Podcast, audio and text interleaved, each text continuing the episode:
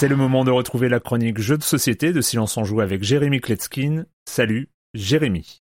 Salut Erwan, les jeux de société ne vieillissent pas aussi vite que les jeux vidéo et c'est très souvent un problème. Quand on est un groupe d'amateurs, ça peut être compliqué de choisir le jeu auquel on va jouer. Euh, on peut euh, avoir amassé euh, des dizaines, des, des, centaines de jeux qui sont tous techniquement en fait d'actualité. Eh bien le jeu dont on va parler cette semaine, le Château Blanc, m'a convaincu qu'il avait réussi à créer sa petite catégorie à lui. C'est un jeu de gamer, de placement de dés avec une économie complexe, un thème fort. Il se déroule dans le Japon médiéval, alors ça dans le jeu de société euh, c'est pas du tout original, mais la réalisation, le game design est fantastique et puis bien dans une boîte qui est pas trop grande mais qui est très lourde et très remplie, vous allez voir. Les joueurs incarnent des chefs de clan qui vont tenter de placer les membres de leur famille au sein de la cour euh, pour influencer par-ci par-là. Et notre famille, elle est composée de trois types de classes, il y a les guerriers, les guerrières, les courtisans, les courtisanes, les jardiniers et les jardinières. Le plateau de jeu est divisé en plein de zones, il y a les jardins dans lesquels on va positionner les jardiniers, il y a l'aire d'entraînement où on va poser les guerriers, mais il y a aussi plein d'autres zones où on pourra aussi poser notre dés lors de notre tour, euh, comme le puits, euh, le portail du château ou le château lui-même qui est disposé en trois étages. Le premier étage est divisé en trois pièces, le second en deux pièces et le troisième c'est une pièce principale. Les joueurs ont aussi des plateaux individuels qui vont leur permettre de stocker, de compter leurs ressources, mais aussi d'activer des actions en posant là aussi des dés. Et ces dés sont en commun pour tous les joueurs, ils sont de trois couleurs différentes, noir, rouge et blanche, ce sont les couleurs des ponts qui enjambent la rivière qui va traverser le jardin. Il y a 5 dés par pont, 3 ponts, donc 15 dés au début d'une phase. Lors des trois phases de ce jeu, les joueurs vont choisir des dés, en prendre un de leur choix sur ce pont et le poser quelque part sur le plateau. Les joueurs vont jouer 3 dés par phase, il y a donc 9 tours dans une partie. Et vous verrez, ça a son importance. Je ne vais pas rentrer dans les détails de tout ce qui est possible de faire lors d'un tour, c'est très riche, il y a des combos qu'on peut déclencher, mais en gros, on va tenter d'obtenir les trois ressources principales de ce jeu, le riz, le fer et les perles. Le riz va nous permettre de nourrir des jardiniers qui vont nous apporter des actions supplémentaires et des points. Le fer, lui, va nous permettre de recruter des guerriers qui vont nous rapporter là aussi des euh, actions supplémentaires et des bonus. Et les perles permettront aux courtisanes d'entrer dans le château et de monter les étages pour là aussi nous attribuer des points. Et toutes ces mécaniques sont imbriquées dans chaque pièce du château. Il va y avoir des cartes spéciales qu'on va pouvoir obtenir, qu'on va mettre sur notre tableau principal, qui va nous permettre d'obtenir des bonus, qui va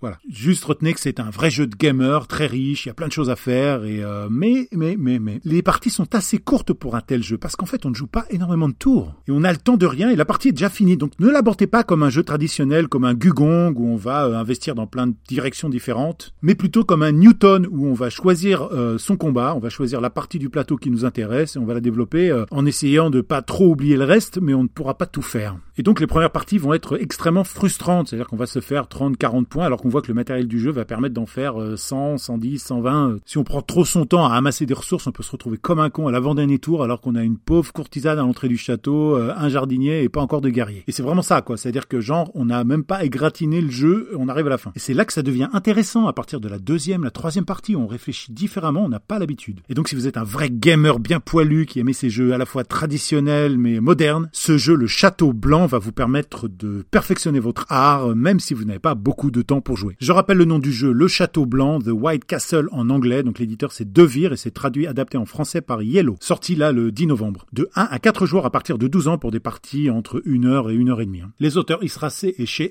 Et c'est illustré par euh, Johan Gardier. Et c'est pour moi l'un des jeux les plus beaux, les mieux réalisés euh, cette année. Encore une fois, c'est pas une trop grande boîte et je trouve ça euh, très bien de faire comme ça. En tout cas, je le frappe du saut de ma recommandation. Et le château blanc. Le château blanc, à quoi ça vous fait penser un château blanc? Hmm, Réfléchissez bien. Bye bye